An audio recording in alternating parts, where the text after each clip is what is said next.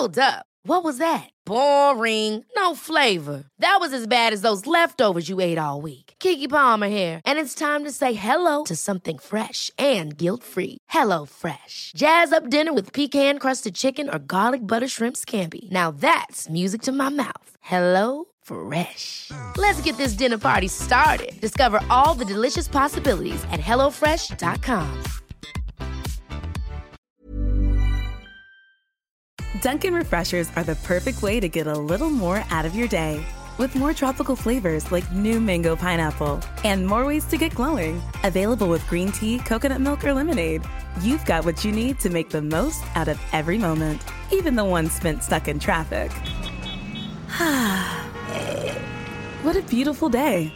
Sip into all your favorite Dunkin' refreshers like new mango pineapple. America runs on Dunkin'. Price and participation may vary. Limited time offer. Additional charges may apply.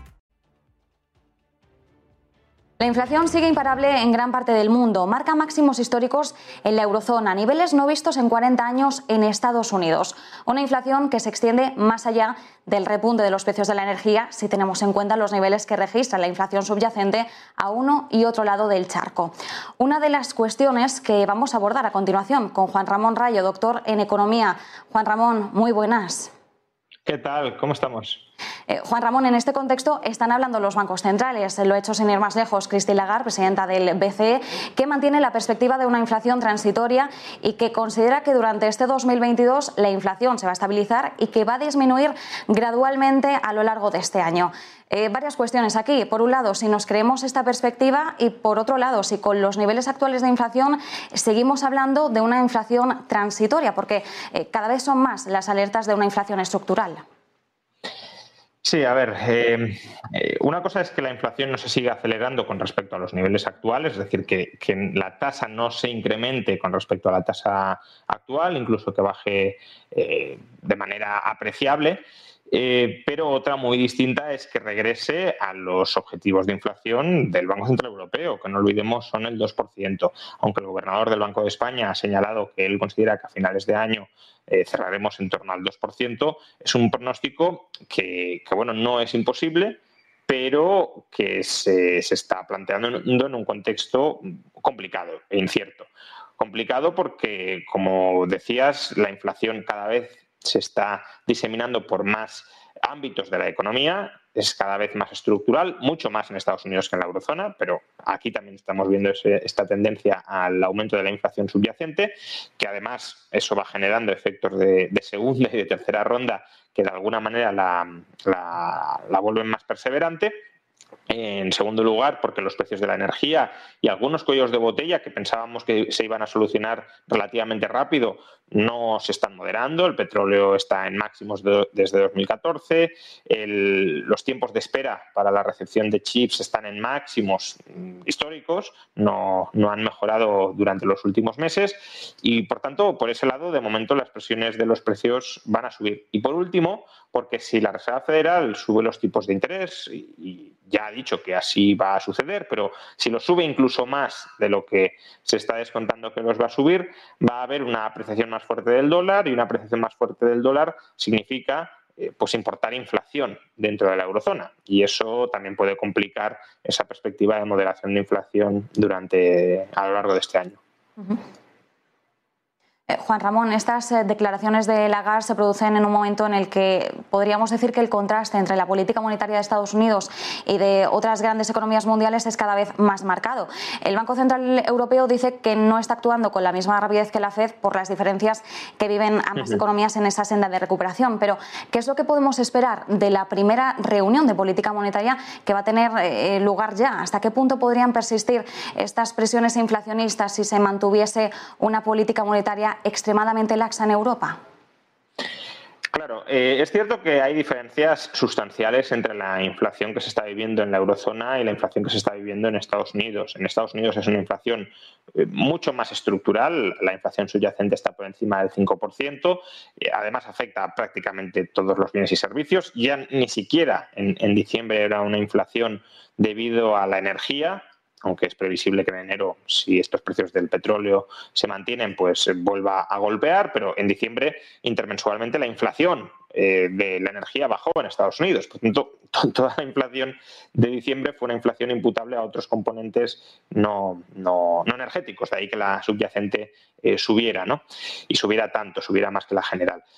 Eh, claro, si, Europa mantiene, como decía, esta senda muy acomodaticia, que yo veo difícil que la mantenga si no hay una caída importante de la tasa de inflación interanual durante los próximos meses, eh, pues si combinamos una política monetaria muy laxa con una política fiscal probablemente más laxa de lo que debería ser, eh, pues tienes un, impulso adicional a la inflación, que es verdad que puede tener otros, otras causas. Eh, si hablamos de, inflación en Europa, en el conjunto del planeta, yo creo que claramente la inflación se debe a un recalentamiento de la demanda global, pero es cierto que en, que en, Europa el recalentamiento no ha sido tan grande como puede serlo, insisto, en Estados Unidos.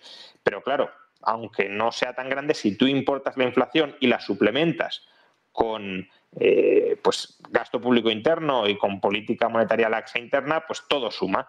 Y si además eh, tenemos en cuenta el riesgo de burbujas de activos, que desde luego se materializa en Estados Unidos y también en gran medida en la eurozona, sobre todo en Alemania, el mercado inmobiliario está muy recalentado, pues todo eso va añadiendo puntos a esa situación, ya digo, de, alza de los precios y también de desequilibrios reales financieros que en algún momento va a haber que, que coger el tiro por los cuernos.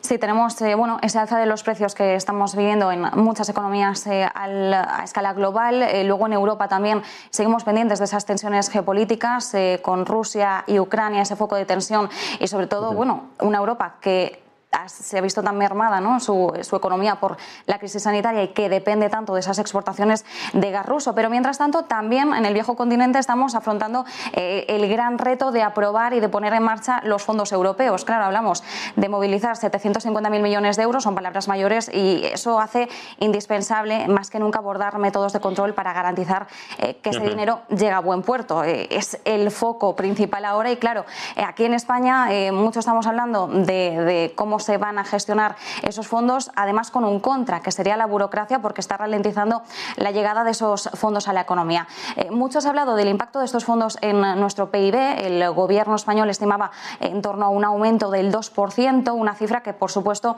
eh, Juan Ramón está supeditada al correcto despliegue de los fondos. Claro, eh, ¿confiamos en ese correcto despliegue? No, yo no confío demasiado ni, en España ni en ninguna parte, pero especialmente en España, donde bueno, el, el, esquema de distribución de los fondos que aprobó el gobierno era un esquema deliberadamente descontrolado. Un esquema donde todo el control recaía dentro del gobierno y no había organismos internos que fiscalizaran la labor del gobierno.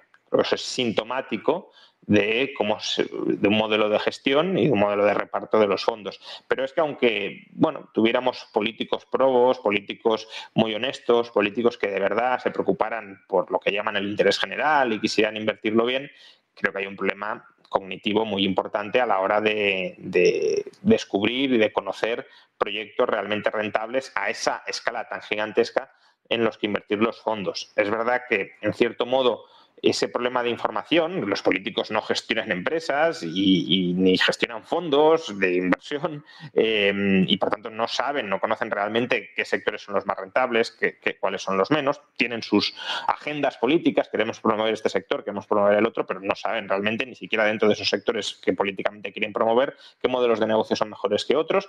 Esa es una labor de los empresarios que tienen información sobre el terreno y esa, ese abismo de, de información en parte se quiere, se quiere salvar incorporando claro, al sector privado para que plantee proyectos, eh, que, se mojen esos proyectos con coinversión, es decir, que no, no invierta solo el dinero que le da el, gobierno, sino que él, el sector privado o las empresas también tienen que aportar su propio capital para que haya una cierta alineación de los riesgos y no sea el riesgo moral disparatado, pero también démonos cuenta que aquí existe un riesgo, otro riesgo, que es el de captura del regulador, es decir, que aquellas empresas que estén mejor eh, ubicadas para granjearse el favor de los políticos, eh, ya sea con favores bajo mano o ya sea simplemente porque tienen mejor equipo de, de, relaciones públicas y de comunicación más fluida con los políticos, pues conseguirán la mayor parte del pastel, aunque no sean necesariamente las empresas que mejor gestionan ese pastel. Y por último, pasando al plano laboral, estamos pendientes de los cambios en las cuotas de los autónomos. El nuevo sistema de tramos por ingresos reales eh, para calcular las cuotas ha generado muchísimo ruido. Eh, ¿Tiene sentido? ¿Cuánto conseguiría recaudar realmente la seguridad social con esta propuesta? Bueno, a ver si, si planteamos si tiene sentido desde una perspectiva eh, recaudatoria, desde luego tiene sentido. Y si las duplicaran más, pues todavía podría tener más sentido. ¿no? Eh, previsiblemente, eh, la subida va a conseguir recaudar alrededor del 0,5% del PIB, más o menos, 0,5, 0,6 en, en, el mejor de los casos. que no es que sea poco dinero, pero démonos cuenta, por poner esa cifra junto a otra, eh, hace una semana el, Gobierno de España aprobó que para el año 2030, que es además el, año 2031 en el que estará plenamente en vigor el nuevo sistema de cuotas de autónomos, eh, el Gobierno se ha comprometido para el año 2030 a donar en ayuda exterior extranjera, en ayuda oficial al desarrollo, el 0,7% del PIB. Ahora estamos en el 0,2 aproximadamente, va a haber un incremento del 0,5. Es decir, todo lo que se va a recaudar por cuota de autónomos lo vamos a destinar adicionalmente son partidas distintas. Una cosa es la seguridad social, que es una administración cerrada con su propia fuente de financiación, con, cotizaciones que, son en realidad una forma de ahorro diferido. Bien, todo eso está claro, pero en, términos de, contabilidad pública, eh, todo el dinero extra que vamos a, conseguir subiéndoles las cuotas a los autónomos lo hemos comprometido a entregar cada año en ayuda exterior al desarrollo. Eh, creo que no tiene, la medida no tiene ningún sentido, no tiene ninguna justificación, es una forma básicamente de exprimir más a los autónomos. Los autónomos, si quieren tener una mejor pensión, que es lo que argumenta el gobierno, que con estas cotizaciones van a tener una mejor pensión, es, supuestamente cierto, si no hay recortes futuros como probablemente los haya, pero si quisieran tener una mejor pensión ya pueden cotizar más hoy, no les, nadie les obliga a cotizar al mínimo, cotizan al mínimo porque no quieren cotizar más. El gobierno les va a obligar a cotizar más. ¿Y por qué les obliga a cotizar más? Pues porque debe creer que los autónomos son muy cortoplacistas, no, tienen muchas luces y no se dan cuenta de que se van a llegar a la jubilación sin, una buena pensión pública. Eh, cuando muchos autónomos lo que hacen es no cotizar en la seguridad social y ahorrar ellos por su cuenta, evidentemente. Pero bueno, si de verdad el gobierno estuviese preocupado por los autónomos y por la pensión que les va a quedar, etcétera, lo que establecería no es la obligación de cotizar tanto a la seguridad social, establecería algún tipo de mecanismo de ahorro incluso forzoso. En plan, ustedes tienen que ahorrar mensualmente estas cantidades de dinero, pero gestionen ustedes en qué activos específicos quieren invertir esas cantidades de dinero. Cuando se dice, no, no, no, tienen que ahorrar estas cantidades de dinero y nos las van a dar para la seguridad social. Ahí ante lo que estamos es ante la necesidad de captar fondos, cantidades gigantescas para autónomos individuales, no gigantescas en agregado, pero sí para muchos autónomos, para la, más de la mitad que van a ver duplicadas, triplicadas o cuadruplicadas sus cuotas con respecto a los niveles actuales. ¿Para qué? Pues para tapar, maquillar parte de los agujeros que sigue y va a seguir teniendo la seguridad social. Pues muchísimas gracias, como siempre, Juan Ramón Rayo, doctor en Economía, por brindarnos estos minutos de análisis en negocios televisión. Un abrazo. Muchas gracias a vosotros. Hasta otra. Ever catch yourself eating the same flavorless dinner three days in a row? Dreaming of something better? Well, HelloFresh is your guilt-free dream come true, baby. It's me, Kiki Palmer. Let's wake up those taste buds with hot, juicy pecan-crusted chicken or garlic butter shrimp scampi. Mm. Hello Fresh. Stop dreaming of all the delicious possibilities and dig in at HelloFresh.com. Let's get this dinner party started.